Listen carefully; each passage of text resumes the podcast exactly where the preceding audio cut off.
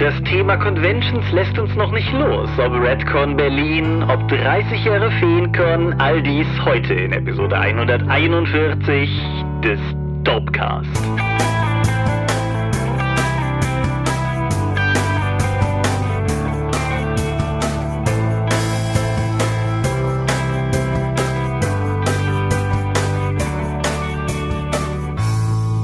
Hi und herzlich willkommen zur Episode 141 des Dorpcast. Einmal mehr haben wir uns heute versammelt, über Dinge zu reden, die mit Rollenspiel zu tun haben. Und wenn ich wir sage, dann meine ich zum einen dich. Michael Skorpio-Mingas, guten Abend. Und zum anderen mich, Thomas Michalski. Hoi. Und worüber reden wir heute? Über die Cons, die wir besucht haben, beziehungsweise mitgestalten konnten. Bei dir die FeenCon, bei mir die Redcon Berlin. Genau. Jetzt mögt ihr euch denken, Alter, ihr habt doch erst vor zwei Episoden über Cons geredet, aber ich denke, unser Betrachtungswinkel heute ist anders. Es ist ja nicht nur, nicht nur ein Nachhall der CC XP, über den wir hier reden werden.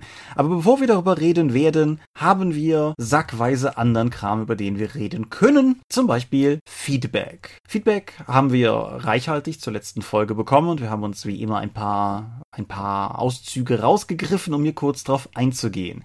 Da haben wir zum Beispiel Zarion. Zarion, von dem wir mittlerweile wissen, dass wir ihn richtig aussprechen, hat sich für die letztes Mal von dir erwähnte Verprassentabelle für Savage Worlds begeistern können. Denkst du, da geht was? Ja, muss ich, wenn ich mal nicht unterwegs bin, mal raussuchen, wo das steht und gegebenenfalls dann an neue Befindlichkeiten der aktuellen Edition anpassen. Cool. Und dann Download? Ich weiß nicht, ob das äh, nicht einfach nur ein Blogartikel wird oder ob es für einen Download reicht. Da muss ich dann schauen, nachdem ich das Material nochmal gesichtet habe. Ja, alles klar. Juno fragt nach Pen and Paper, Steampunk, Systemen oder Settings, zum Beispiel für Savage Worlds. Hast du da was im Sinn? Ja, also eine der bekannteren Vertreter ist vermutlich dann mit Steam Fantasy Sunred Skies. Das gab es ja auch auf Deutsch, also das ganze Material. Ist mhm. auch für ein schmales Geld bei Prometheus Games zu haben. Darüber hinaus bestimmt noch weitere.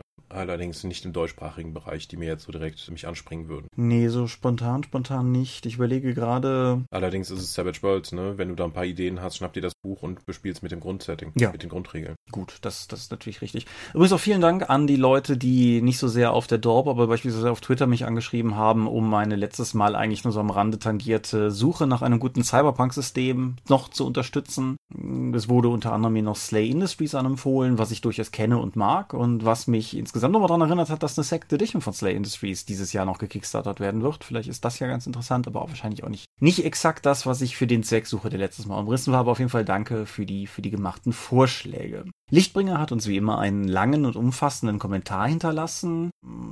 Hast du da spontan was aus der Hüfte an, an Reaktion drauf? Ja, ist wieder alles gehaltvoll. Ich fand es spannend, dass er noch erwähnt hat, dass äh, Geld einen sehr wichtigen Faktor hat, nämlich die Teilbarkeit innerhalb der Gruppe. Das haben wir tatsächlich nicht angesprochen. Mhm. Im Gegensatz zu, ja, wir finden halt einen Zauberstab und Schleichschuhe und der Kämpfer denkt sich, ja toll, und ich jetzt? Wie teilen wir es auf? Was, ich möchte auch meinen Anteil haben. Das kenne ich weniger aus deutschsprachigen Gründen, aber durchaus von einigen Memes und äh, Diskussionsgrundlagen von amerikanischen D&D-Spielern, die halt, sagen wir mal, sehr auf den eigenen Vorteil dann bedacht sind und dann wirklich dann aus nachrechnen, wie teuer die magischen Gegenstände sind und wie die dann die Gruppe dann die dann ausgleichen kann später. Ja, ja, ich kenne das auch tatsächlich tatsächlich weniger. Also beispielsweise unsere 13th Age Runde findet halt immer mal wieder magische Gegenstände und im Zweifelsfall kriegt dann halt derjenige den gefundenen magischen Gegenstand, der ihn am besten gebrauchen kann. Genau, damit die Gruppe insgesamt effizienter wird oder einfach derjenige, der den größten Nutzen daraus ziehen kann. Ja, oder oder einfach derjenige, der es irgendwie cool findet oder wo die Gruppe es cool findet oder sowas. Das, das kann man ja entsprechend schauen. Und ich hatte jetzt am letzten, am gerade vergangenen Wochenende habe ich nochmal Forbidden Lands geleitet und da ist es momentan mit dem Geld beispielsweise so, dass die Gruppe eh alles in einen Topf schmeißt und der Topf halt. Wie ich es aus den meisten Rollenspielrunden kenne. Ja, und insofern, ja, ich, ich fand das, das waren interessante Aspekte, die ich aus meiner Spielpraxis so nicht kenne, mhm. aber wo ich durchaus verstehen kann, warum das relevante, relevante Aspekte sind. Denkst du, das wäre nochmal, ist so ein kultureller Unterschied, dass wir irgendwie als sozial geprägte Mitteleuropäer eher bereit sind, einen Gruppenpool zu machen und dann einfach nach Bedürftigkeit zu verteilen, als die eher kapitalistisch orientierten amerikanisch denkenden Spieler? Puh, das klingt nicht abwegig, ist mir aber ein bisschen zu steil als These, um das un, ohne Fundament jetzt einfach so abzudecken. Ja, aber so eine These muss ja steil sein, damit dann drauf entsprechend diskutiert ja. wird.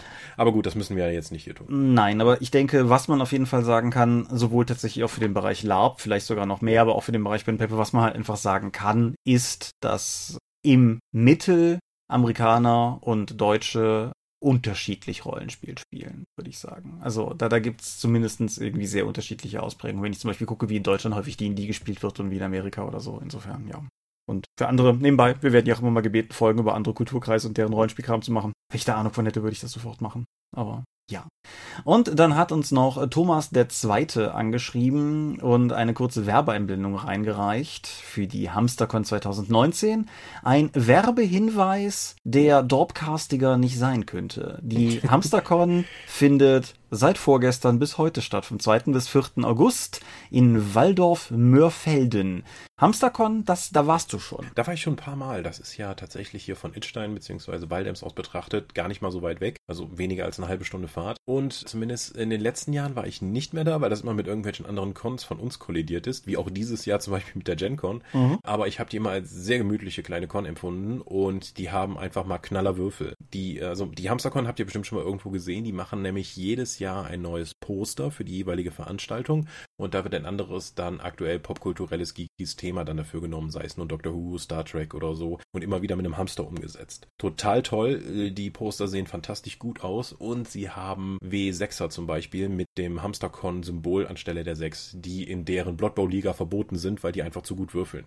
ich setze die gerne beim Tabletop ein, meine Kontrahenten auch, dann ich habe mal einen ganzen Batch davon gekauft und die liegt jetzt in der Firma und wird dann einfach von allen benutzt, wenn wir spielen. Ja. Conventions mit liebevollen individuellen Postern für jedes Jahr. Das könnte ja glatt auch die Drakon sein. Hoho. Und das bringt mich kurz zu dem Punkt, das hat mit Feedback und so nichts zu tun, aber es ist so eine schöne Überleitung gerade, dass die Drakon einen Termin hat. Es ist soweit. Es ist der gewesen, den ich unter der Hand und inoffiziell schon seit Wochen vor mir hertrage, aber er ist jetzt endlich bestätigt in Schriftform und so. Und so wird, so Gott will die Drakon nächstes Jahr vom 17. bis 19. April 2020 in Paustenbach stattfinden. Das ist die Location vom vorletzten und vorvorletzten Mal. Es ist nicht die Location von diesem Jahr. Die war, wie gesagt, auch sehr schön, aber halt auch sehr teuer. Und dementsprechend, ja, der Termin steht. Ihr hört es auch nachher im Sermon nochmal. Wir werden es ab jetzt dann auch jedes Mal sagen, bis es soweit ist. Und insofern freue ich mich schon drauf nächstes Jahr. Das ist wieder das Wochenende nach Ostern, so wie dieses Jahr auch. Das heißt, selbst die Fastenden unter euch sind auf der sicheren Seite. Waffeln ohne Ende. Waffeln ohne Ende. Ja. So. Was haben wir sonst noch alles? Crowdfundings. Crowdfundings haben wir zum Beispiel. Da haben wir letztes Mal über so tief die schwere See gesprochen das, ähm, äh, sag schon, Powered by the Apocalypse, genau. Powered by the Apocalypse Spiel um Maritimes, nicht nur maritime Schrecken, sondern allgemein Maritimes, Seemannsgarn und stahlgraue Himmel und Regen und Wetter und Meer und so. Und das ist jetzt tatsächlich finanziert. Das hat sich, hm. hat's ein bisschen spannend gemacht. Es ist auch, glaube ich, durch, wenn diese Folge online geht. Ich meine, es läuft bis Mittwoch also jetzt für euch vergangenen Mittwoch. Aber es ist finanziert und damit äh, können nun alle Unterstützer, das inkludiert mich, sich darauf freuen, die gedruckte Version des Spiels in die Finger zu kriegen. Ich glaube, Digitalbäcker haben auch schon eine PDF erhalten, aber ich habe wie immer nur Toten Baum äh, geplätscht. Der Thomas. Ja.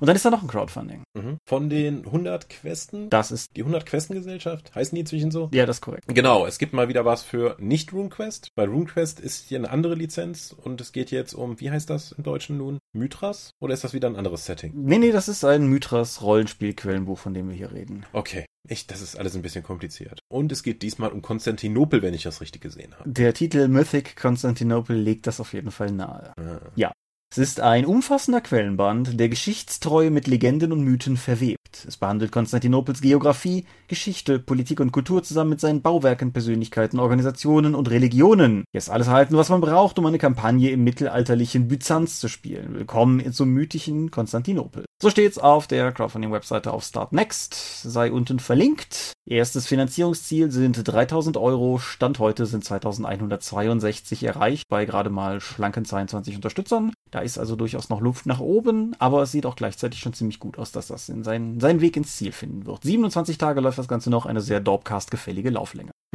Sehr schön. Ja. Dann war ja Feencon und wir werden noch über die Feencon reden. Aber was auf der Feencon passiert ist und wo wiederum über eines der gerade genannten Crowdfundings, nämlich so tief die schwere See geredet wurde, ist, lange komplizierte Hinleitung, ich fange nochmal vorne an, damit ihr noch wisst, wovon ich rede. Dorp TV hat Videos auf der Feencon aufgenommen. Das ist ja nicht immer so. Wir haben ja normalerweise nur ehemals RPC, CCXP und Spielemesse als typische Aufnahmeorte. Aber es gab zwei Projekte auf dem Feencon, die äh, Tom Grund waren, die Kamera auszupacken. Das eine war einfach System Matters, die sich irgendwie zu einem halbstündigen Gespräch mit DorpTV hingesetzt haben und wie ich das verstanden habe, teilweise auch DorpTV interviewt haben, statt andersrum. Mhm. Ja, ja, das, das passiert bei System Matters schon mal. Genau, und äh, das andere ist Storylike, das hatte ich hier letztes Mal schon mal erwähnt, Projekt von einem Kumpel von mir, Projekt über kollaboratives und nonlineares Schreiben von Fanfiction und so weiter, hat jetzt also gewissermaßen seine erste offizielle Präsentation hingelegt, ist jetzt auch live als Projekt, wer sich das also mal angucken will, kann das machen und wer wissen will, worum es geht, kann sich halt auch das Interview angucken, was Markus mit dem Stefan Koch, dem einem der Köpfe hinter dem Projekt sozusagen geführt hat. DorpTV. Damit dürfte jetzt aber, glaube ich, DorpTV erstmal Pause haben bis zur Spielemesse. Es sei denn, ja, ich glaube, Tom ist auf dem Manticon, da weiß man nie, was passiert. Aber ja. Dann, wer meine zarte Stimme noch ein wenig hören möchte, zusammen mit ein paar anderen, teilweise nicht so zarten Stimmen, ich wurde auf dem Feencon gewissermaßen gekidnappt und gezwungen, an einem, wie soll ich sagen, einem Jubiläumsgespräch zum Feencon teilzunehmen. Der Feencon ist ja 30 geworden. Denn unter dem klangvollen Titel Der per Anhalter mit Seelenworten jagende Sandfuchs in der Seifenkiste Podcast hat der per Anhalter durch die Fantastik Podcast eine Sonderfolge aufgenommen mit mir, mit dem Michael L. Jägers, mit Ralf Sandfuchs, Moritz Melem und halt Leuten von denen. Und ja, auf jeden Fall, das ist, dieses Gespräch ist jetzt das heute online. Ich habe selber noch nicht wirklich reinhören können. Die Tonqualität ist erwartungsgemäß. Mhm. Wie das halt so ist, wenn man auf Convention-Hinterzimmern aufnimmt. Leute, die die Drakon-Sonderfolgen vom Dorpcast gehört haben, wissen etwa, worauf sie sich einlassen. Ja, ich, ich glaube, wir haben auf der Fahrt jetzt auch mal einen Sonderpodcast von der Nordcon gehört, auch mit diesen Leuten. Genau, richtig. Das klang auch eher wild. Genau, das war gewissermaßen das Sequel dazu. Sie wollten diesmal halt ah. nur einfach andere Podcaster dabei haben. Und Moritz. Und Aber ja, es ist, es ist, es ist so ein bisschen der Opa erzählt vom Krieg geworden. Irgendwie mittelalte bis alte Männer erzählen von Feenkon-Erfahrungen oder so. Aber ich, ich denke, es ist ganz nett geworden. Wie gesagt, ich habe es mir selber noch nicht wieder angehört. Es ist tatsächlich vom Aufnahmetag gesehen heute erst online gegangen. So, Medien. Fang du mal an. Ich hatte nicht genug Zeit, Medien zu konsumieren in dem Ausmaß. Da musst du beginnen. Ja, ich hatte, ich hatte ja Urlaub und wollte das in irgendeiner Form sinnvoll nutzen. Ich habe hier was, ich habe hier ein Medium. Damit, das, das ist schwierig. Das eröffnet potenziell eine, eine Diskussion, die ich an dieser Stelle gar nicht führen möchte. Aber doch. Also, sagt dir Dirk Gently was? Ja. Ja.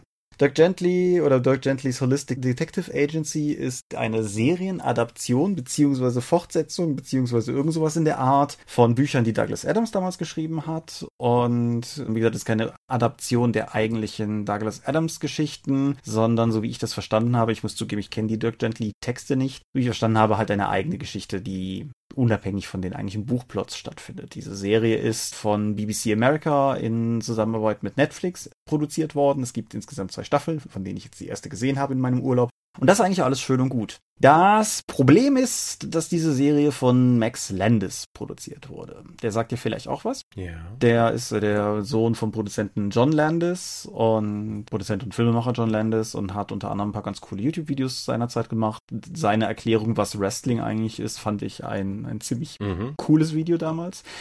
Das Problem ist, dass Max Landis auch ein grässlicher Sexist ist, der mittlerweile unter ziemlich hohen Bergen von auch durchaus Sexual Abuse Vorwürfen begraben ist. Okay. Was macht man jetzt mit so einer Serie? Also gesehen habe ich sie unter anderem, weil eine gute Freundin von mir sehr großer Fan sowohl der Bücher als auch der Serie war und halt äh, sagte, gemeint hat, ich, ich solle mir das einfach mal angucken und dann habe ich das jetzt im Urlaub tatsächlich mal getan und ich muss halt sagen, Achtung, sozusagen Spoiler für das, was ich jetzt noch sagen werde, ich finde diese Serie absolut großartig. Ich habe unfassbar viel Spaß gehabt. Es ist halt nur heutzutage irgendwie, ich habe mich sehr schwer getan damit, damit zu überlegen, ob ich da heute drüber sprechen möchte oder nicht, weil halt diese, diese Person da dran relativ zentral angedockt ist und offensichtlich nach allem, was ich so auch recherchiert habe, also ich habe nicht einfach nur die ersten Twitter-Hits genommen oder so, sondern das scheint schon tatsächlich, also, ne? Wie auch immer, auf jeden Fall, das ist niemand, den ich groß promoten möchte. Und dann wiederum habe ich mir aber gesagt, gerade, gerade Film und Fernsehen ist ein, Pro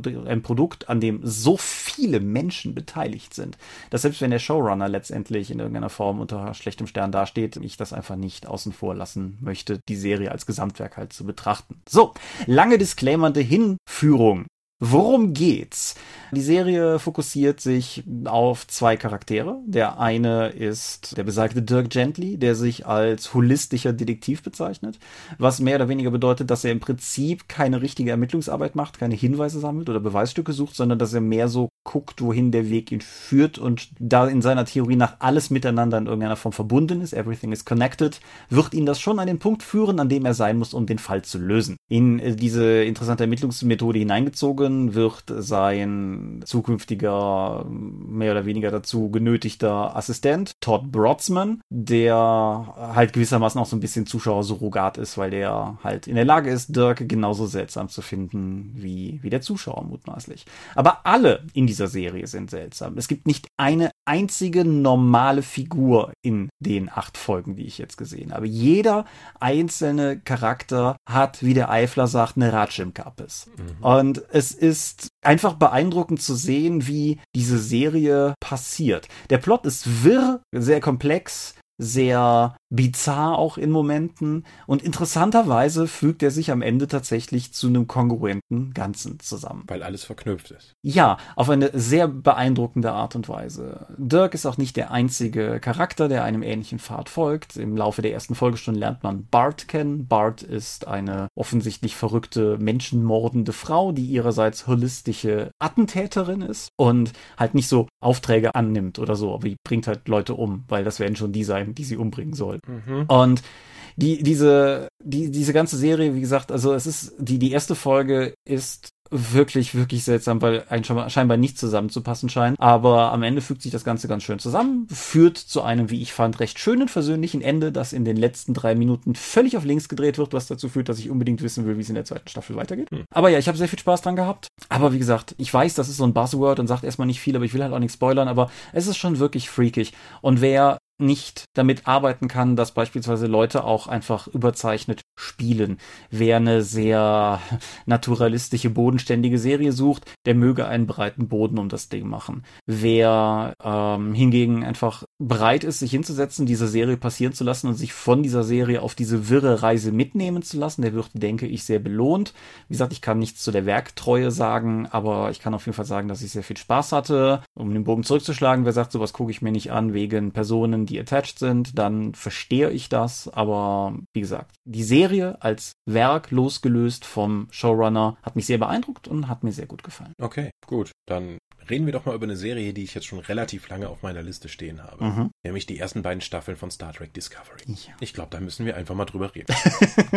du hast die ja auch beide gesehen, ne? Das ist korrekt. So, jetzt hat diese Serie ja im Star Trek-Fandom und allgemein bei Freunden von Serien gemischte Gefühle hervorgerufen. Lass uns erstmal kurz reden, worum es geht. Also, wir haben die äh, erste Meuterin der Sternflotte. Die Serie spielt vor allen anderen Star Trek-Serien. Mhm. Und die bekommt so den Versuch einer Rehabilitation auf einem experimentellen Schiff, nämlich der Discovery. Die kommt erst in der dritten Episode der Staffel vor, der ersten Staffel vor. Ja. Schon mal interessanter Auftakt. Und mit Discovery haben sie sich zum ersten Mal dagegen entschieden, die Vorgabe von Roddenberry umzusetzen, nämlich, dass es unter der Brückencrew keine größeren Konflikte geben dürfte. Das finde ich insgesamt sehr gut. Das hätte Voyager auch zu einer guten Serie gemacht, wenn die das damals schon durchgezogen hätten, weil genug Konfliktpotenzial gab es da. Bei Discovery haben sie es nicht nur umgesetzt, sondern einfach die ganze Serie darum aufgebaut, dass eigentlich alles Psychopathen sind, die da irgendwie rumlaufen, bis auf Saru.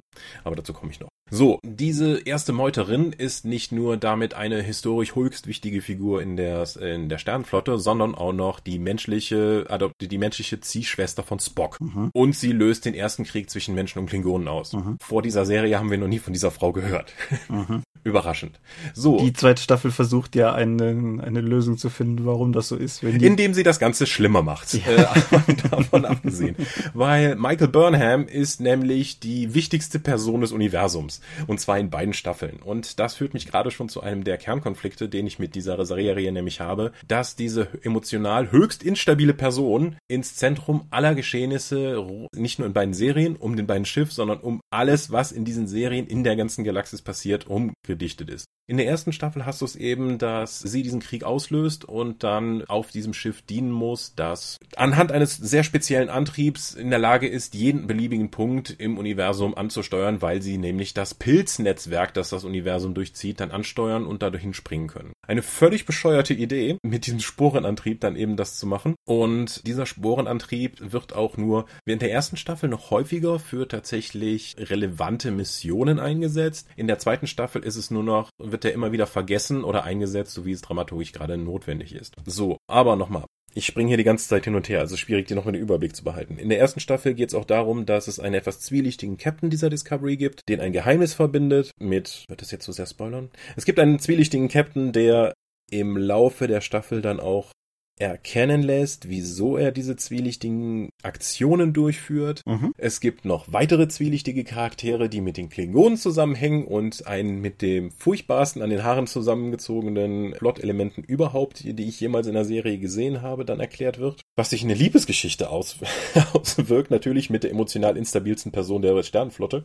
Und da das in der ersten Staffel noch nicht gereicht hat, versuchen sie das in der zweiten Staffel stellenweise die Probleme der ersten Staffel zu kitten, aber machen dabei noch ganz viel neue auf. Nämlich da kommt die Nemesis aller Star Trek Filme und Serien Zeitreisen dazu was wirklich, sobald du bei Star Trek die Zeitreiseplots auspackst, kannst du direkt alles, was mit Logik, Zusammenhang oder Dramaturgie zu tun hat, komplett aus dem Fenster treten. Die zweite Staffel ist effektiv so etwas wie eine Rollenspielkampagne. Also die erste Staffel war so eine Art Rollenspielkampagne, wo die Leu wo es wöchentlich wechselnde Spielleiter gab und jeder seine eigene Vision der Charaktere und der Kampagne umsetzen wollte, aber keiner hat mit dem anderen jeweils geredet. Die zweite Staffel ist ähnlich aufgebaut, allerdings mit einem Collect-the-Coupon-Plot-Struktur, wo dann irgendwie der Einspielleiter sagt, okay, hier ist eins dieser Symbole aufgetaucht, der müsst ihr hinreisen und da einen Plot lösen. Passt das irgendwie alles zusammen? Wird das am Ende sogar sauber aufgelöst? Eigentlich nicht. Aber du hast wenigstens diese übergreifende Plotstruktur davon, dass irgendwo temporale Anomalien auftauchen und ein angeblich roter Engel dort immer zu sehen ist. Der natürlich auch was mit Michael Burnham zu tun hat. Und zwar auf eine sehr persönliche Weise. Und mit ihrem Ziehbruder Spock. Und in der zweiten Staffel sind halt viele neue Probleme dazu gekommen, dass zum Beispiel Entfernungen überhaupt keine Rolle mehr spielen. Charaktere, die in völlig unterschiedlichen Orten sind, treffen sich plötzlich. Die Enterprise, die da in der zweiten Staffel auch dann vorkommt. Und und die Discovery ziehen sich plötzlich Dutzende von Kampfdrohnen und Shuttles aus dem Arsch, um einen Kampf möglichst effektvoll darstellen zu können, die die niemals haben könnten vorher niemals erwähnt wurden. Stellenweise kann ich mich bei der Serie wirklich nur an den Kopf fassen, was die, was die Autoren oder die Showrunner sich dabei gedacht haben, wie, wie, man eine Dramaturgie über eine ganze Staffel aufzieht oder wie sie glauben, wie ein Sternenflottenoffiziere handeln sollten, weil während beiden Staffeln habe ich mich immer wieder gefragt. Ich wollte einfach nur einen Großteil der Charaktere nehmen, sie schütteln und sie anschreien und ihnen sagen, benehmen Sie sich wie Sternflottenoffiziere, Herrgott nochmal. Sie haben eine Ausbildung hinter sich. Sie sind, das hier ist kein Teenager-Camp. Das trifft leider auf fast alle Charaktere zu, bis auf meinen favorisierten Charakter, Saru. Das hervorstechende Alien der Mannschaft. Mhm. Gespielt von Doug Jones. Doug Jones ist ja nun dafür bekannt, dass man ihn, dass er in ganz vielen tollen Genrefilmen und Serien zu sehen ist, aber eigentlich auch nicht, weil das ist ein super Schauspieler, den man mit einer Tonne Latex übergießen kann und er spielt immer noch viele andere Leute an die Wand. Ja, er war der, der Pan in Pans Labyrinth Labyrinth, der war Ape Sapien in den Hellboy-Filmen, um mal so zwei zu nehmen, nennen, die mir gerade spontan in den Sinn kommen. Ja, dann auch noch weitere Science-Fiction-Serien. Also der hat eine bemerkenswerte Filmografie und alleine was er durch Körpersprache und Bewegung einfach darstellen kann unter dieser fetten Maske, finde ich immer wieder beeindruckend. Und er ist der Einzige, der die Ideale der Sternflotte da wirklich hochhält. Also am Ende der ersten Staffel sagt auch das Sternflottenkommando so, ha, wir müssen irgendwas gegen unsere Ideale tun, aber vielleicht gewinnen wir dadurch den Krieg. Und dann denkst du so, jetzt wird Michael Burnham als Hauptcharakter der Serie eine bewegende Rede halten, an die Ideale der Sternflotte appellieren, aber es ist einfach nur so ein, jetzt echt Leute, das ist irgendwie nicht so toll. Und die Sternflottenadmiralität, hm, stimmt, könnt ihr das irgendwie wieder rückgängig machen. Das sind so Dialoge und Momente, wo ich mir einfach nur denke, so, da, hat da nicht mal jemand drüber geschaut? Hat, hat, habt ihr gesehen, was ihr da getan habt? Die Charakterentwicklung ist nicht gut. Also die, ich finde die Darsteller durchgängig toll. Aber die Plotstränge sind bestenfalls holprig und die Auflösung in der Regel nicht gut. Ich habe ja zuerst gedacht, mit der ersten Staffel, okay, in den ersten beiden Episoden kommt das titelgebende Raumschiff gar nicht vor. Das ist ein etwas holpriger und langsamer Start für eine Serie. Ich hätte nicht damit gerechnet, dass die ersten beiden Staffeln holprig und schwierig für die Serie werden. Was ich allerdings interessant fand, es gab gab jetzt entgegen dem allgemeinen Trend zum Binge-Watching eben nicht, dass diese Episoden einfach mal eine ganze Staffel hingeschmissen wurde, sondern jede Woche kam eine Episode raus und ich fand das zuerst doof. Allerdings muss ich im Nachgang sagen, dass das eigentlich eine gute Idee war, weil so hattest du zu jeder Episode nochmal die Möglichkeit, dich mit anderen auszutauschen mhm. und diese Episode auch zu reflektieren, bevor du dann in die nächste reinrutschst. Das kann ich massiv bestätigen. Ich habe da ja auch neulich einen Blogartikel zugeschrieben, verlinke ich immer drunter. Aber wir hatten das ganz massiv, wenn, also vor allen Dingen Markus, Ralf und Tom, die mit denen ich hier regelmäßig in die Sneak gehe, wir haben halt alle Discovery geguckt und wir konnten halt jedes Mal, wenn wir uns für die Sneak getroffen haben, drüber sprechen. Bei gemeinsamen Rollenspielrunden konnten wir drüber sprechen und du hattest halt immer, du hattest halt auch immer Gesprächspotenzial. Vielleicht nicht immer im Guten. Ich sag gleich auch noch meine Meinung dazu, aber du hattest halt immer was, worüber du reden konntest und das hat auch einfach dazu geführt, dass die Serie als solche viel mehr was war. Mein, mein Standardgegenbeispiel ist immer die Umbrella Academy, eine Serie, von der mir eine Woche lang alle gesagt haben, dass ich das unbedingt jetzt gucken muss und wo in der zweiten Woche niemand mehr von gesprochen hat. Mhm. Ja. Ja. Und insofern, Altered Carbon war auch so ein ähnlicher Fall, aber den, da, da habe ich es zumindest in dieser kritischen Woche gesehen gehabt und konnte zumindest diese Woche lang mit Leuten sprechen. Aber wie gesagt, Umbrella Academy kam und ging halt. Und ja. Ja, denkst du, denkst du, du bist mit deiner Meinung erstmal durch oder möchtest Erstmal, ich ja. muss ja noch deine, deine Replik dann zerstören, wenn du dann dazu ansetzt. Mhm. Ich kann den Punkten, die du gesagt hast, im Prinzip nicht widersprechen. Alles, was du über die Plotstruktur gesagt hast, stimmt und alles, was du bezüglich Michael Burnham gesagt hast, würde ich voll und ganz unterschreiben. Interessanterweise gewichte ich das persönlich nur sehr anders. Also bei, bei all den Schwächen, die die Serie hat, wie du schon sagtest, die Schauspieler sind alle gut. Ich finde aber auch durchaus einige der Charaktere sehr, sehr cool. Also die Serie hat gerade in der ersten Staffel ein bisschen das Problem, alles ab der zweiten Reihe überhaupt zu charakterisieren. Aber ich finde den schon erwähnten Captain der ersten Staffel ziemlich cool. Und ich fand es auch plottechnisch ziemlich cool, mal einen Sternflotten-Captain zu haben, bei dem ich als Zuschauer am Ende jeder Folge unsicher war, ob ich dem traue. Das fand ich hm. eine coole Sache. Ich fand Christopher Pike, den, den legendären Captain, den die zweite Staffel ja auch zum handelnden Charakter einführt, fand ich fantastisch. Ich wollte den echt nicht mögen, weil ich den Captain der ersten Staffel so cool fand. Aber Pike hat mich im Prinzip innerhalb der ersten Folge völlig überzeugt. So, der, der, mhm. den, dem, dem hätte ich einfach jede Folge zugucken können. Ich finde, die Serie ist relativ cool damit, coole Momente zu schaffen. Das Problem ist, dass die Serie sehr schlecht darin ist, diese coolen Momente zu verbinden. So würde ich das vielleicht am ehesten beschreiben. Also auch, es gibt beispielsweise den, der, der Cheftechniker sozusagen, den die Discovery hat.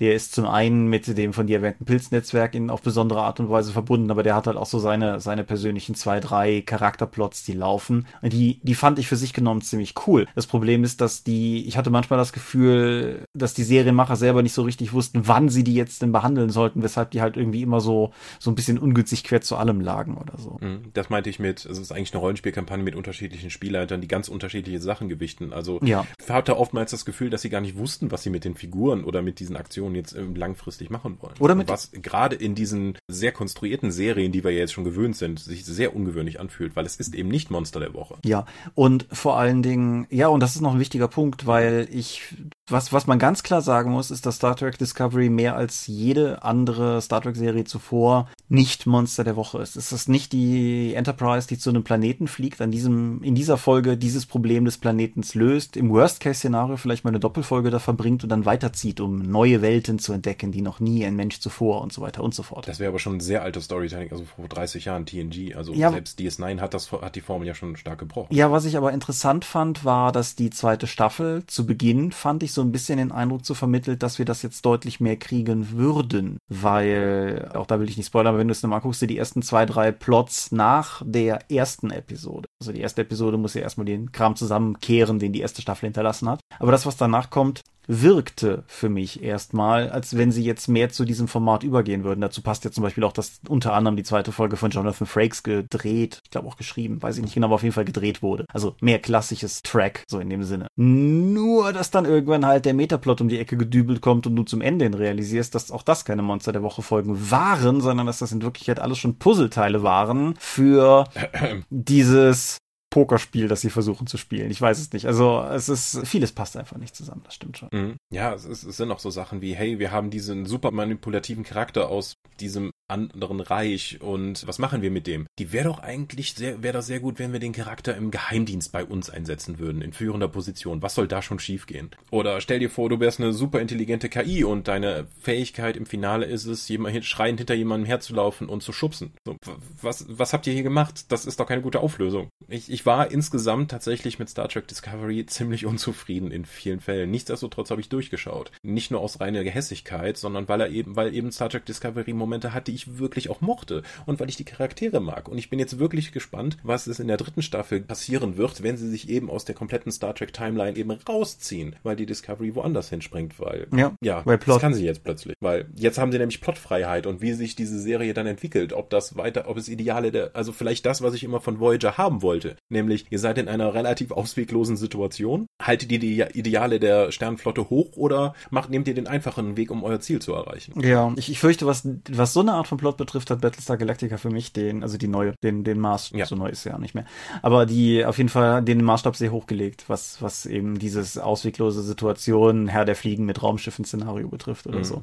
Das macht das Brettspiel dazu ja auch so großartig, weil Fall. das eben genau das so einfängt. Das ist eins meiner Lieblingsbrettspiele. Also ich habe ja mal gesagt, wenn ich irgendwo auf einer Insel stranden müsste mit sechs anderen Leuten, muss wenigstens das Brettspiel dabei sein, weil da habe ich so viele fantastische Abende miterlebt und die Serie war ja auch sehr toll. Ja. Aber das kann Star Trek Discovery für mich halt nicht. Auch, dass es so etwas Punkte gibt wie, hey, wir haben hier diese Beziehung aufgebaut und irgendwie mitten in der ersten Staffel wird dieser Charakter in dieser Beziehung, den wir eben kaum kennengelernt haben, dann einfach nur billig umgebracht für den Effekt. Ich habe ja noch nie so deutlich dieses Girlfriend in the Fridge Prinzip gesehen, dass eine Beziehungspartner nur dafür da ist, eben umgebracht zu werden für den emotionalen Effekt und darüber keine Auswirkung hat.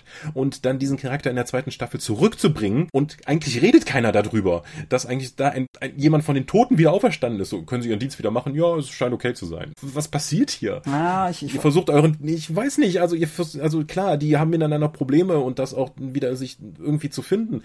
Aber dass da effektiv so eine Art Jesus bei denen rumläuft, der von den Toten zurückgekehrt ist, hätte ich mir irgendwie mehr Meta zu gewünscht. Ja, gen generell kann man glaube ich sagen, also, oder andersrum gesagt, was vielleicht auch noch an der Stelle wichtig von mir aus zu sagen ist, ich bin halt kein Trekkie. Ich bin mit Star Trek Classic groß geworden und liebe Star Trek Classic sehr. Ich habe TNG nie groß gesehen, ich habe DS9 nie groß gesehen, ich habe Voyager nie groß gesehen, ich habe Enterprise nie groß gesehen. Ich habe die Kinofilme gesehen. Insofern bin ich nicht sehr belastet, was meine Erwartungshaltung betrifft. Ich bin auf der anderen Seite jemand, der sich sehr darüber freuen kann, wenn Raumschiffe Piu Piu machen und durchs Weltall fliegen.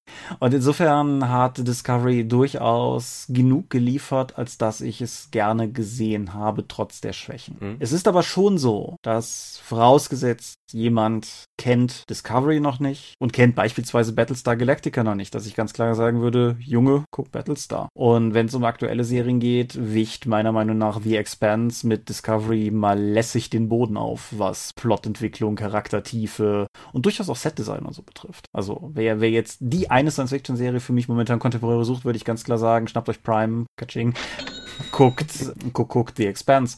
Aber wenn der Anspruch einfach nur ist, eine okaye Science-Fiction-Serie zu sehen, Space Opera Serie zu sehen, sollte man vielleicht eher sagen. Und wer jetzt wahlweise keinen großen Tracky-Kanon-Ballast mit sich rumträgt, oder aber, wem es einfach egal ist, dem würde ich ganz klar sagen, gibt dem Ganzen mal eine Chance, weil es ist, es ist, es guckt sich ja auch relativ zügig weg, finde ich. Also es ist ja keine. Mhm. Es, es, sieht auch toll aus. Ja. Also ich glaube auch, wenn sie nicht Star Trek draufgeschrieben hätten, wäre die Serie insgesamt wohlwollender aufgenommen worden, weil damit natürlich auch eine gewisse Erwartungshaltung einhergeht. Ja.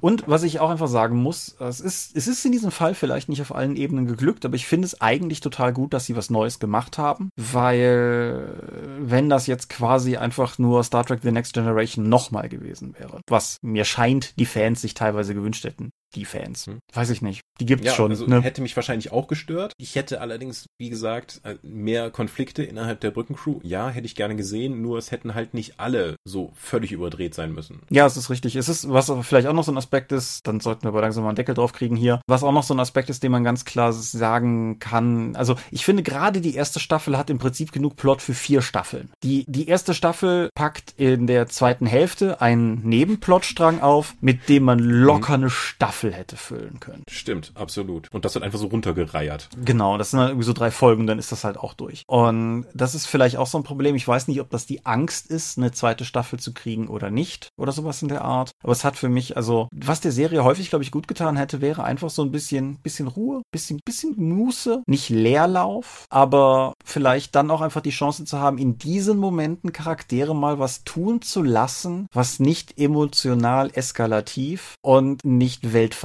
ist. Mhm. Einfach mal so, selbst die, selbst die oft als mehr Star Wars als Star Trek verschrienen J.J. Abrams und so weiter Star Trek Trilogie Filme nehmen sich Zeit, dass sich mal Charaktere einfach irgendwo hinsetzen und miteinander drei Minuten lang irgendwie beliebigen Space Whisky zu trinken. Und sowas fehlt mir teilweise bei Discovery. Weil selbst die Szenen, in denen Leute sich in die Kantine setzen, enden normalerweise in Schießereien, Schlägereien oder irgendwas anderem Plotrelevanten. Und einfach mal sich ein bisschen, ja bisschen Zeit. Zeit. für die Charaktere nehmen, ein bisschen Zeit, mhm. ein bisschen Tempo aus dem, aus der Gesamtplotentwicklung rausnehmen. Ich denke, das hätte niemandem geschadet. Ja, ja.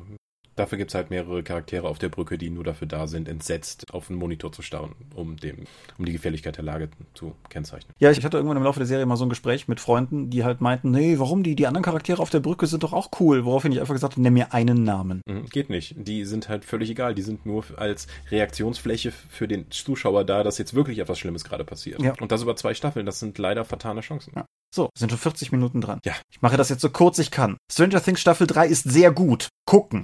So. okay, gut, ja. Nehme ich zur Kenntnis. Danke. Gut, kommen wir mal zum Thema. Vielleicht, vielleicht greife ich das nächste Folge nochmal auf, vielleicht auch nicht. Gucken wir mal. Also, wie gesagt, ich fand's super gut. Aber ja. Wir reden über Conventions, auf denen wir waren. Ja, ich habe jetzt viel über Star Trek Discovery geredet. Fang du doch mal mit der FeenCon an. Ich war ja dieses Jahr nicht dabei, weil ich eben zum gleichzeitig stattfindenden Redcon Berlin in Berlin war. Genau. Und das war jetzt, glaube ich, seit knapp 20 Jahren oder so die erste FeenCon, auf der ich nicht war. Zum passend zum 30-jährigen Jubiläum. Ja, sehr löblich.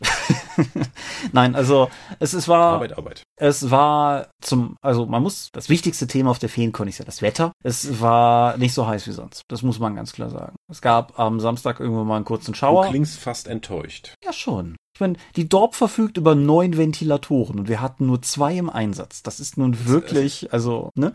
Nein, mhm. also ja, aber das mal außen vor. Also ich fand es, eine, ich fand es eine sehr gute Feencon, muss ich sagen. Also zum einen war ich mit dem Ausstellerangebot einfach sehr zufrieden dieses Jahr. Es war natürlich mehr oder weniger dieselben wie immer, das stimmt schon. Aber was ich halt auch in dieser per Anhalter durch die Fantastik-Folge, glaube ich, irgendwo sage, die Feencon befindet sich an dem seltsamen Bereich, wo du viel spielen kannst, wenn du willst, aber gleichzeitig shoppen gehen kannst. Und Turant war da, System Matters war da, Uhrwerk und Feder und Schwert waren da wir waren natürlich da und wir die Dorp. Genau, wir die Dorp, nicht wir Ulysses, weil wir Ulysses war ja in Berlin. Aber wie gesagt, dadurch war halt das auf jeden Fall schon mal relativ gut abgedeckt. Es waren das ist natürlich nur bedingt was, was allgemeingültig ist, aber es waren sehr viele Leute da, die ich persönlich sehr mag. Wie gesagt, also viel, viele der Namen, die wir hier eh häufig genug fallen lassen, irgendwie Ralf Sandfuchs war da, Moritz Melem war da, Melanie Filippi, unsere Mystics of Mana Zeichnerin war da, ein, zwei andere, sagen wir mal, irgendwie so Chris Schlicht, die ich sehr mag und der ich zumindest jedes Jahr Hallo sage und äh, Alessandra Rest, die Romanautorin, der ich jedes Jahr zumindest gerne Hallo sage.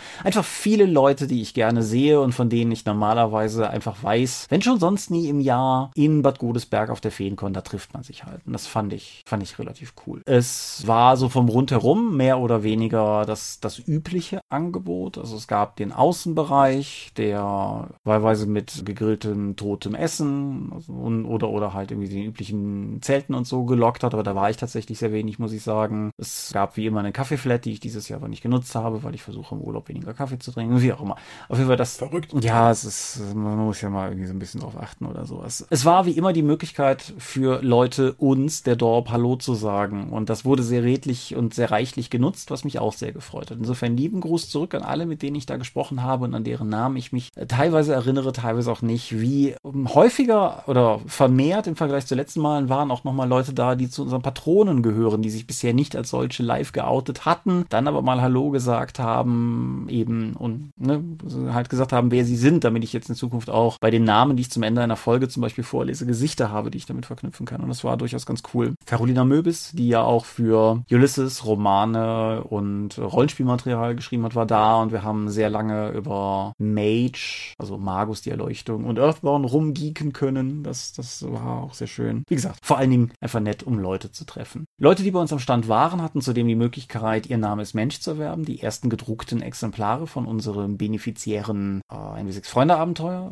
dessen Gewinne wir komplett für einen guten Zweck spenden werden. Und ich kann mit, nein, nicht mit einem Lachen, einem weinenden Auge, vor allem mit großer Freude sagen, dass wir Samstagnachmittag quasi keine mehr hatten. In dem Maße, dass ich einer Person, der ich noch eines eigentlich versprochen hatte, dann am nächsten Tag meins mitgebracht habe, weil ich das halt in Schleiden hier noch liegen hatte. Ich muss jetzt ja mal nachbestellen. Aber das wurde sehr gut angenommen und das wurde halt auch einfach, sehr viele Leute haben sehr explizit das gekauft, um was für einen guten Zweck zu tun, was mir einfach sagt, dass es eine gute Entscheidung war, das auch noch zu drucken und das ist dann halt auch einfach nochmal Geld, das wir im Jahresende spenden können. Wir hatten eine Mystics of Mana Preview am Stand liegen, die jetzt seit für euch letzten Wochenende für uns gestern online ist und die einen ersten Blick in das Kreaturenkapitel gibt. Und da kann ich mal aufhören, Monolog zu führen, da kannst du vielleicht auch gerade zwei, drei Worte zu sagen. Genau. Wir hatten ja schon vor einer Weile einfach mal, um die Zusammenfassung der D&T 5 Regeln zu testen, ein paar Kreaturen erstellt. Wir haben ein paar Namen effektiv genommen, die im Mystics of Mana Monster Setting dann vorkommen sollen und ich habe dann darum Regeln gebaut und die sind nun veröffentlicht worden, nachdem du ein paar Flufftexte dazu geworfen hast. Genau, das ist im Prinzip ist das ein relativ lustiger Prozess. Also wir hatten halt, wir hatten halt Ideen, wir hatten Kreaturennamen und ich glaube, es gibt fast nichts in diesem Spiel, fast keine Kreatur, deren Name nicht ein Wortspiel ist. Dann haben wir die von Melanie illustrieren lassen. Dann hast du die Werte geschrieben. Dann habe ich auf Basis des Bildes und der Ideen, die wir ursprünglich hatten und auch durchaus des Regeltextes dann den Fluff dazu wiederum geschrieben. Das fand ich eine ganz coole Art und Weise, das zu entwickeln. Mhm. und ich denke, es gibt einen ganz guten Eindruck, zumindest für Leute, die auch die in die fünf kennen, können, glaube ich, wenn sie wollen, da schon ganz gut daraus ablesen, was wir regeltechnisch vielleicht anders machen und wo wir uns halt durchaus am größten Rollenspiel der Welt orientiert haben. Und ja,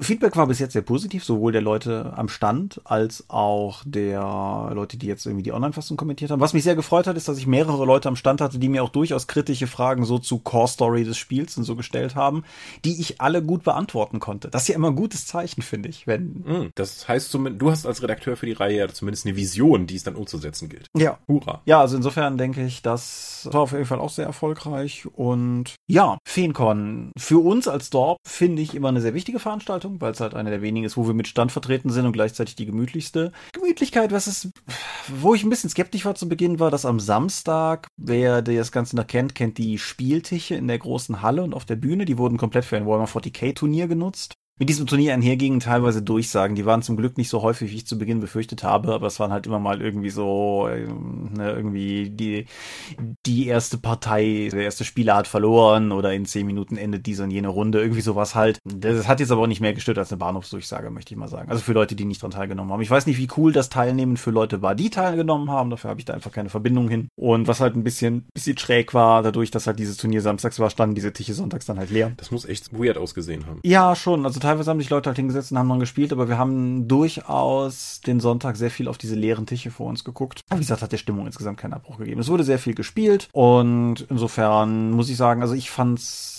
war eine richtig gute Feencon. Ich bin sehr glücklich und zufrieden von da zurückgekommen. Auch sehr, sehr gehypt für das Projekt dort. Dafür ist Feedback ja durchaus auch ganz eigennützig, immer ganz schön. Also gut, positives Feedback, negatives teilweise auch. Aber wie gesagt, wir sind sehr positiv da rausgekommen.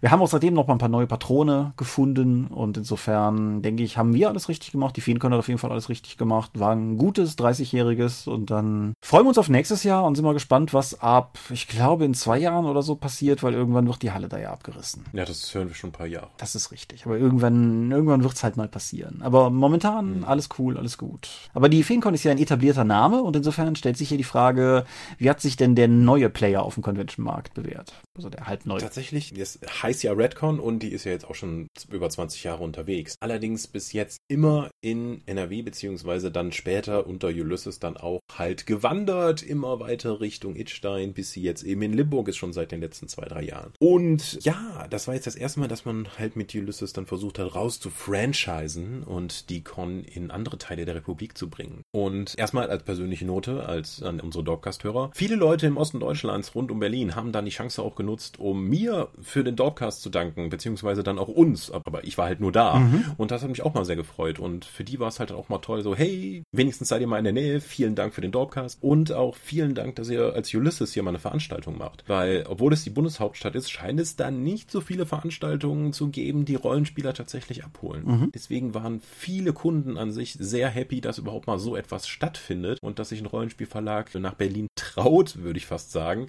um doch so eine Veranstaltung zu machen. Allerdings, es war ja nicht einfach nur eine Redcon, die von Ulysses veranstaltet wurde. Wir haben uns ja dann mehr oder weniger an die Brettspielcon von Hunter und Kron dran gezeckt, mhm. die ja schon da auch eine Weile läuft. Das war in der Location Station. Da war ich letztes Jahr schon mal zu EGX. Da war diese Videospielmesse, wo wir als Ulysses dann auch vor Ort waren. Mhm. Das war und wo auch die Republika, diese Digitalmesse jedes Jahr stattfindet. Wusste ich gar nicht, hatte ich gar nicht im Blick, aber fand ich sehr toll und es waren immer noch Pokestops von der Republika da vor Ort. auch super Sache. Und die Brettspielcon war tatsächlich ein gutes Stück größer, als ich gedacht hätte, weil die Eingangshalle von der EGX, wo die ganzen Foodtrucks waren und wo sich alle Leute aufgehalten haben, war jetzt effektiv die Brettspielcon für die Aussteller. Und da war auch der Manticore Verlag mit den Abenteuerspielbüchern. Die Heidelberger Spieleverlag war da, den es ja jetzt wieder gibt. Pegasus hatte oben einen großen Bereich und haben zum ersten Mal Shadowrun 6 Demos gegeben und die Schnellstarter auf Deutsch dafür rausgegeben. Ja, also äh, abseits von Ulysses gab es da tatsächlich auch Rollenspiel, auch wenn es halt nicht auf der Redcon war. Die Redcon war eine eigene kleinere Halle, mhm. so eine langgezogene und ich muss auch sagen, diese Location ist für Rollenspiel nur bedingt gut geeignet. Mhm. Klar, für ein Brettspiel hinten hast du auch noch mal eine riesen Halle gehabt, wo Leute, wo hunderte von Leute saßen und eben Brettspiele gespielt haben. Aber ich glaube, das ist nochmal was anderes, ob du eben Brettspiele in einer langen Reihe spielst oder eben Rollenspiele. Und die unsere Haupthalle in Anführungszeichen, wo unsere Zeichner saßen, wo der Infotisch war, wo die meisten der Spielrunden und der Spielrunden Aushang waren, wo die Leute von dem DSA Escape Room ihren Escape Room aufgebaut haben und wo der Ulysses Stand war, war nicht jetzt so der große Atmosphärehammer für Rollenspielrunden. Und es war eigentlich auch zu laut und zu eng. Da haben wir auch einen Fehler gemacht, weil wir zum Beispiel nicht darauf hingewiesen haben, dass in unserem weiteren Bereich außerhalb dieser Haupthalle in Anführungszeichen neben unserem Workshop-Raum auch noch weitere Spielräume waren, die ein ganzes Stück separierter waren, wo die Leute sich auch hätten hinsetzen können für ihre Runden. Haben wir einfach am Anfang dann einfach nicht realisiert und die Leute auch nicht entsprechend darauf hingewiesen. Der Workshop-Raum, es sind jetzt schon die ersten Videos tatsächlich auch schon von Twitch auf YouTube gelandet, mhm. fertig geschnitten von unseren Mitarbeitern. Man kann zum Beispiel die Keynote-Präsentation von Markus sehen. Es wird über Pandemonium von der DSA-Redaktion geredet. Nadine erzählt etwas über die Kunst des schwarzen Auges. Das war auch so diese, die Station dieser Veranstaltungsort hat halt sowas von einer alten Fertigungshalle. Das ist halt so Berlin und hipsterig und so. Und das sieht ein bisschen so aus, die Videos, als wäre das bei uns im Keller, den wir gerade freigeräumt haben, aufgenommen worden. Das war es allerdings nicht. das war diese große und teure Halle ja, wir haben eine Menge mitgenommen, was dann nächstes Mal anders laufen muss, damit wir einfach eine bessere Präsentation abliefern können. Es waren tatsächlich ist mehr Leute da und es war insgesamt erfolgreicher, als wir uns das gedacht haben. Wir haben auch mit den Erfahrungen der CCXP halt für die Redcon Berlin, das ist ja auch mal erst ein Test gewesen, ein bisschen kleiner kalkuliert, sind dann aber positiv überrascht worden. Es sind auch viele Brettspieler vorbeigekommen, die gesagt haben so, boah, das schwarze Auge, das gibt es noch, das habe ich vor 30 Jahren mal gespielt. Meinen Sie das Abenteuer hier? Wir haben DESA 1 Sachen nachgedruckt. Genau! Oder jetzt auch, wir hatten Aventur Arturia-Neuheiten dabei, das Wirtshaus zum Schwarzen Keiler, das hat dann auch Leute dann erstmal abgeholt, weil die halt sich an damals erinnern konnten. Mhm. Ja, klar. Insgesamt war aber die Zusammenführung von Brettspielfans und Rollenspielfans nicht so stark gegeben, aber es waren halt viele Rollenspieler da vor Ort. Dankenswerterweise hatten wir auch die Unterstützung von dem Nexus e.V., einem Rollenspielverein aus Berlin und von den Leuten von Reich spielt aus Greifswald, die nochmal dann runtergefahren sind, um eben Demorunden anzubieten. Das haben sie dann auch ganz schick gemacht. Die haben dann unten auf die Tische dann geklebt, hallo, mein Name ist Johannes, ich biete Demorunden für. Dann waren dann die Spiele, die er angeboten hat. Dann war immer so ein Timeslot daneben, wann du dann da sich da hinsetzen konntest, damit du nochmal dann einen Überblick hast. Das ist eine schöne Idee. Das finde ich auch, fand ich eine sehr tolle Idee, macht das auch sehr übersichtlich. Die machen auch so eine Art Rollenspiel und Tabletop Speed Dating mit in ihrem Verein bei Reich spielt, wo du dann auch von durch die Tische gehen kannst, um dann die Sachen auszuprobieren. Und das steht dann auch immer vorne so dran. Ja, cool. Mhm. Ja, ansonsten, das findet halt in Berlin statt. Eine unfreundliche und stinkende Stadt, zumindest wenn es da so heiß ist. Wir waren im interessanten Hostel untergebracht, das über, lass mal gucken, was war da alles im Erdgeschoss? Eine Techno-Disco, ein China-Imbiss, eine Pizzeria, ein 24-Stunden-Supermarkt und direkt vor der Eingangstür ein Gemüsedönerladen. Das klingt wie eine Mischung aus Hipster-Klischee und Cyberpunk. Es war ein Traum.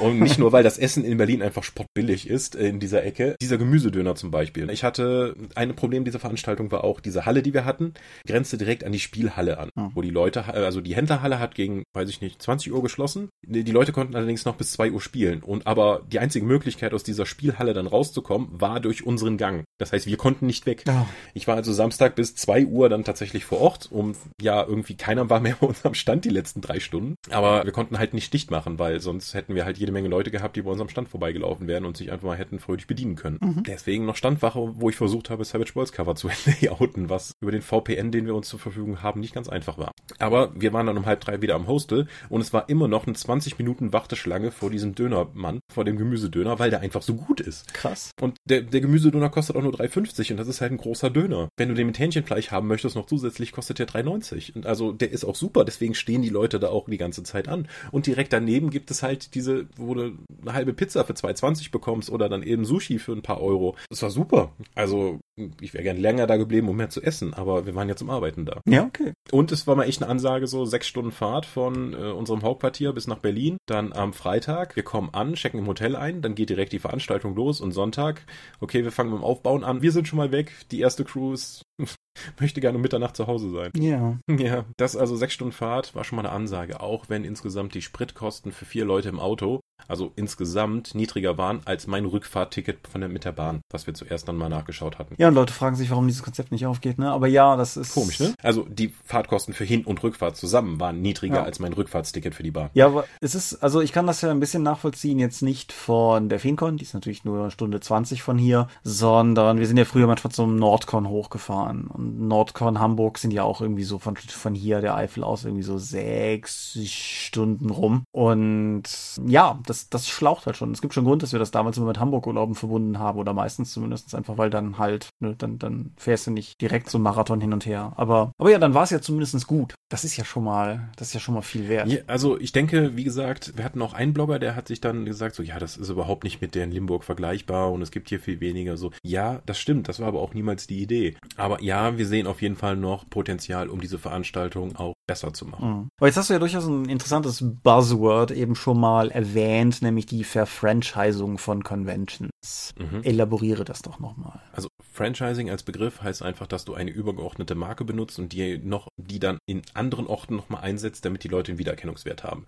Sei es nun McDonalds, Vielmann oder Subways. Das gibt ja für Cons nur bedingt. Also die Comic-Cons sind ja alles was Eigenständiges, auch wenn der Name Comic-Con natürlich zieht und Leute für Leute interessant ist. Ja, ich bin mir ein bisschen unsicher, wie das bei den Amicons teilweise ist, ob die, ich, da weiß ich nicht, ob einige von denen möglicherweise vernetzt sind oder eben nicht. Aber genau, man sollte nicht meinen, dass nur weil es Comic-Con heißt, dass das alles sozusagen dieselbe Gruppe ist. Hm, das ist vor allen Dingen Comic-Con hat sich ja mehr zu einem Konzept entwickelt, so wie wir einfach Con sagen. Ja. Ja, jetzt haben wir Redcon, das ist ja das erste Mal, dass das Konzept Redcon auf einen anderen Standort eingesetzt wurde. Die meisten Conventions sind ja ortsgebunden, mhm. weil du sagtest es, die FeenCon ist in Bonn-Bad Godesberg. Ja. Die ändern in der Regel nur die Location, wenn die alten Gebäude abgerissen werden oder man da einfach keinen Vertrag mehr bekommt. Die Nordcon ist ja auch schon ein paar Mal umgezogen oder zumindest einmal. Ja, oder auch zum Beispiel, was man glaube ich auch noch unterscheiden muss, zum Beispiel die Drakon ist ja auch mehrfach umgezogen von Monschau nach Rohren, nach Paustenbach, nach Woffelsbach und jetzt wieder mhm. nach Paustenbach, aber immer in der Eifel halt. Aber das, das Besondere, denke ich, ist hier im Unterschied aber auch, dass es ja nicht stattdessen ist. Die Redcon ist ja auch mehrfach umgezogen, ne? Dortmund, Unna, mhm. was da alles da war. Aber dieses Jahr gibt es halt zwei Redcons und ich denke, das ist der Punkt, der, mhm. ne, der, der halt. Ja, genau. Findest du das als Konzept interessant oder würdest du sagen, so wenn ihr es in einem anderen Ort macht, ihr habt ja auch andere Möglichkeiten da, muss das dann noch anders heißen? Ha. Weil Redcon wird ja jetzt assoziiert mit, das ist die Ulysses Hausmesse. Mhm. Muss die an einem Ort stattfinden oder kann die an verschiedenen Orten stattfinden? Ich denke, die kann an verschiedenen Orten stattfinden, wobei, denke ich, sehr klar kommuniziert werden muss, was du eben schon umrissen hast, nämlich dass im Prinzip, zumindest auf absehbare Zeit vermutlich, die Limburger Redcon das Mutterschiff bleibt und die anderen Redcons hoffentlich auch geil werden, aber halt eher kleinere Satellitenveranstaltungen. Genau, richtig. Und das, wie gesagt, heißt nicht, dass das irgendwie Veranstaltungen zweiter Reihe sind, weil, ne, wie gesagt, die, die, die Markus Keynote gab es auch in, in Berlin.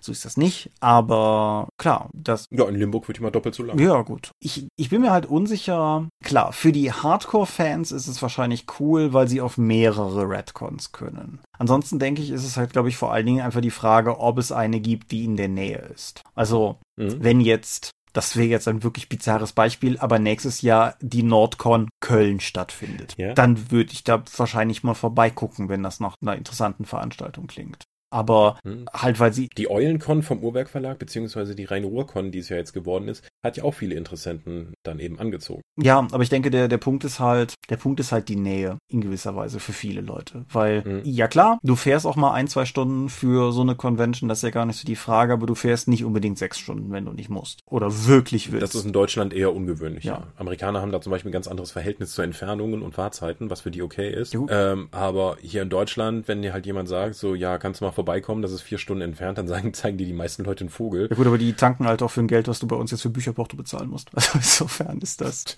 Was für ein Vergleich. Die tanken für ein Geld, was du bei uns jetzt für Bücherporto bezahlen musst. Wow. Ja, aber ich denke, wenn du das tatsächlich mit so einem starken Thema verbinden kannst wie die Ulysses-Messe, kannst du das auch an verschiedene Orte bringen. Umgekehrt gibt es vielleicht auch noch einen ganz anderen wichtigen Aspekt, nämlich wenn das Ding ein wenig gefranchised hat und grundsätzlich überall gut war, dann ist es vielleicht auch einfach interessant, weil du halt nicht so dieses irgendwie, hey, hast du schon gehört, nächste Woche ist die weiß ich, OrgCon, wollen wir da nicht mal hin, falls es eine OrgCon gibt, sorry, ne, die Generika-Con, wo du halt irgendwie denkst, so, ja, weiß ich nicht, ist die gut, ist die nicht, ach, ich wollte nächstes Wochenende noch irgendwie einen Rasenmähen, so gucken wir mal. Wenn du aber einfach weißt, hey, die Redcons, die sind doch alle geil. Und ab jetzt gibt's auch eine bei uns hier in der Nähe vom Raum, hm, hm, hm, dass du vielleicht auch einfach mal eher denkst, cool, das ist eine etablierte Marke, das ist was, das sagt mir was, da habe ich viel Gutes von gehört, jetzt habe ich auch eine bei mir, dann gehe ich da auch mal hin. Oder es gibt überhaupt Cons in deiner Richtung, weil wir kriegen ja ständig die Meldung von Leuten aus Süddeutschland, dass es bei denen überhaupt keine Conventions geben würde und ob wir nicht auch mal darunter kommen könnten. Ja, das. Hast du eine Idee, warum das so ist? Also gibt es, warum gibt es in Deutschland ganze Regionen ohne Rollenspiel-Conventions? Also nicht mal die kleinen. Ich habe. So, gibt's da nicht genug Rollenspiele? Ich habe halt keine gute Erklärung, weil, sagen wir mal so, was, was wäre ein denkbares Szenario? Du könntest natürlich sagen, vielleicht betrifft das vor allen Dingen große Städte. Vielleicht ist Conventions eher was, was so in ländlichen Regionen passiert, weil die sich ja eh zum Spielen irgendwie treffen müssen. Aber in Bonn oder Köln gibt's Conventions. Mhm. Oder du könntest natürlich sagen, vielleicht ist das eher so ein ländliches Ding, weil das ja so Städte, das ist ja einfach irgendwie auch zu mieten, da können alle hinkommen, aber auf dem Land ist das ja ein bisschen umständlicher. Aber in der Eifel gibt's auch schon seit vielen Jahren Conventions und nicht nur unsere. Und insofern, ich sehe keinen demografischen Grund, warum eine Region mehr oder weniger Conventions haben sollte, wenn ich als empirisches Maß zum Beispiel NRW nehme, wo du, egal wo du bist, eigentlich irgendwie eine Convention finden wirst. Gut, NRW hat jetzt die größte Bevölkerungsdichte, also da sind einfach mehr Menschen, ja. was dazu führt, dass es einfach mehr Rollenspiel-Conventions gibt. Aber wir reden jetzt ja hier, also du sagtest ja zum Beispiel, in Berlin scheinen die nicht so viele Conventions zu haben. Ich mhm. denke, die Bevölkerungsdichte in Berlin ist relativ hoch. Ja. Dementsprechend, das meine ich halt. Oder Meinst du nicht, Rollenspiel ist schon zum Mainstream geworden und für die ganzen Berlin? Berliner Hipster fühlen sich dadurch dann nicht mehr abgeholt? Können ja, können ja Miriam mal fragen, die kann uns das bestimmt sagen. ja, die wohnt auch nur ein paar Straßen von der Veranstaltungsort entfernt. Ja. Meine ich. Naja. Ja, für, für Hörer, die verwirrt sind, Miriam, unsere ehemalige Kollegin. Die auch hier im Dogcast schon war. Genau, richtig.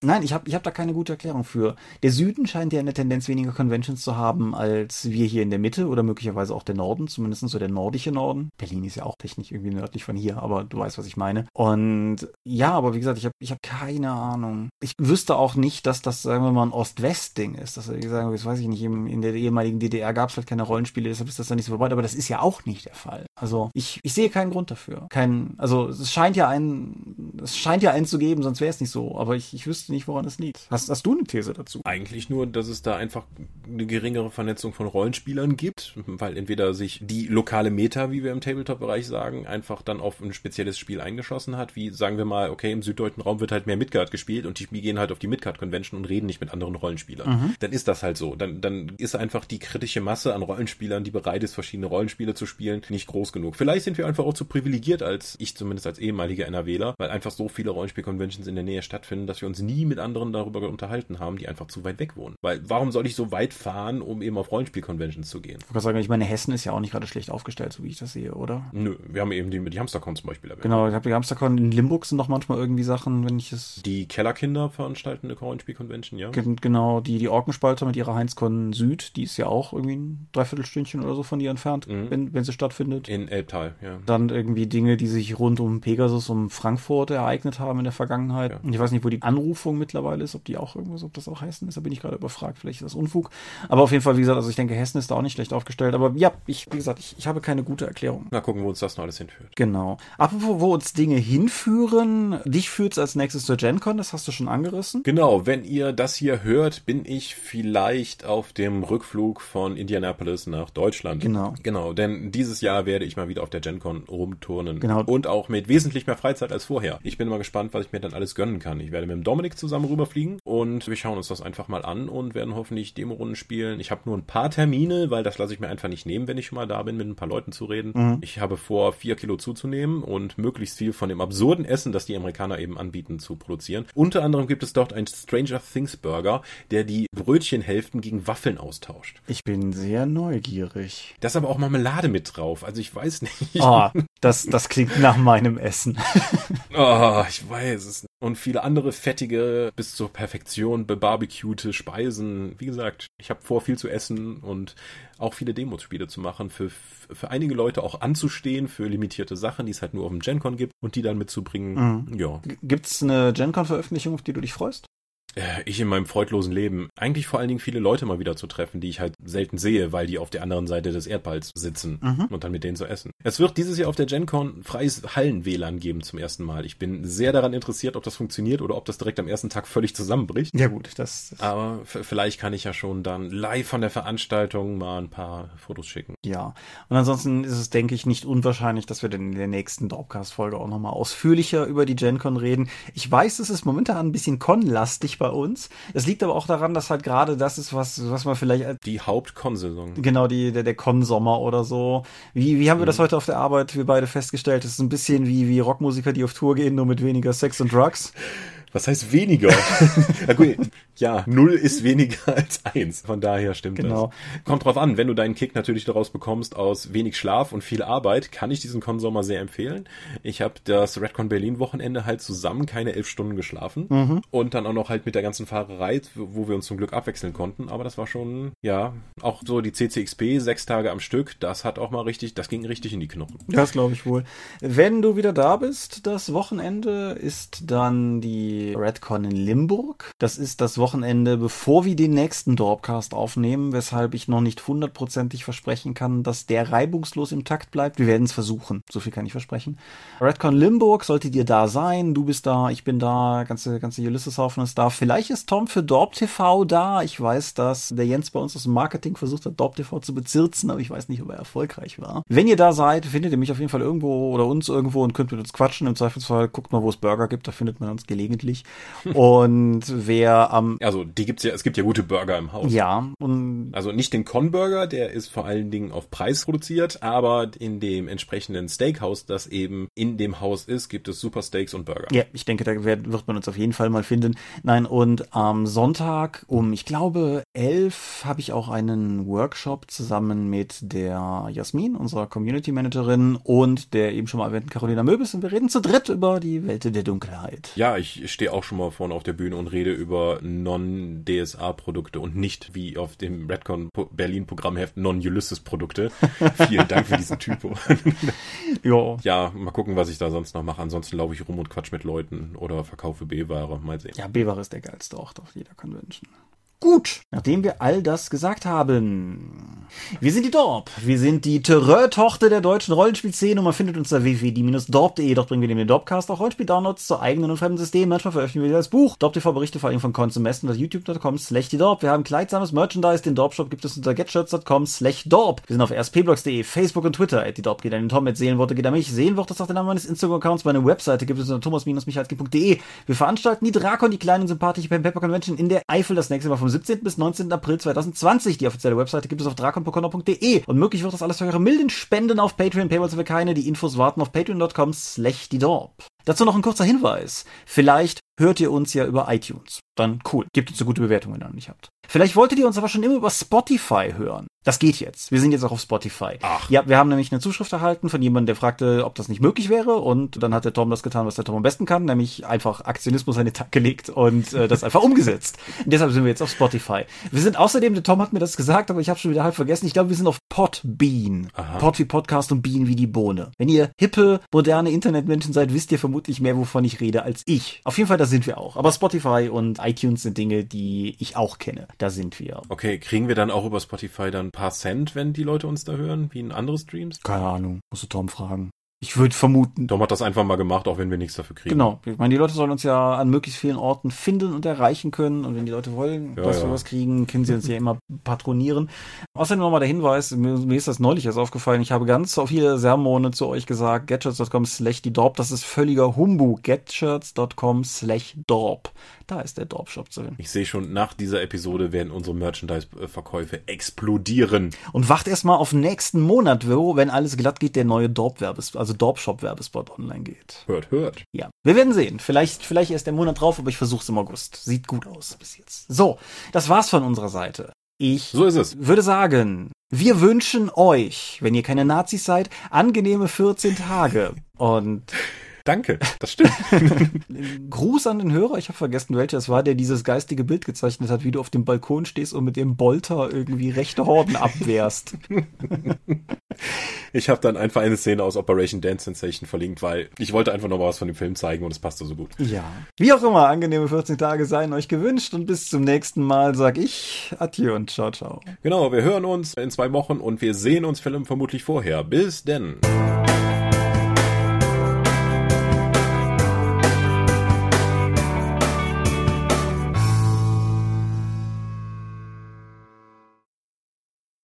Ja. Wir haben eine Episode aufgenommen. Epische, epischer Medienblock. Ja, also, dass Discovery eskaliert, habe ich mir schon gedacht. Ja, sind wir davon ausgegangen. Ich war nicht davon ausgegangen, dass ich meinen Stranger Things Kram so weit zusammenkürzen müsste, aber Du hättest auch komplett darauf verzichten können, dann hätte jeder nur ein Medium vorgestellt. Ja, aber bis nächste Folge sind da schon wieder neue Medien aufgelaufen und dann vergesse ich wieder darüber zu reden und dann. Du hast keinen Urlaub mehr, du wirst nicht so viel sehen, spielen oder sonst Ja. was. Oh, vielleicht habe ich bis dahin ja dann mal Assassin's Creed Origins durch und vielleicht kommt ja irgendwann mal raus, ob sie tatsächlich einen Assassinenorden oder sowas gründen. Ich bin ja nur damit beschäftigt, irgendwelche Militärlager zu zerschlagen und Schätze zu suchen und den Hauptplot komplett zu ignorieren. Ja, wie ich die Vorbesprechung gesagt habe, ich habe Assassin's Creed 3 angefangen und habe erstmal die erste Dreiviertelstunde damit verbracht, mit irgendeinem Dödel am Hafen Mühle zu spielen, insofern. Was magst du an dem Spiel am meisten? Alles, was nicht mit dem eigentlichen Spiel zu tun hat. Die Zeitstrecke, also, ah, komische, komische Entwicklung. Ja, apropos Zeitstrecker, lass uns mal stoppen.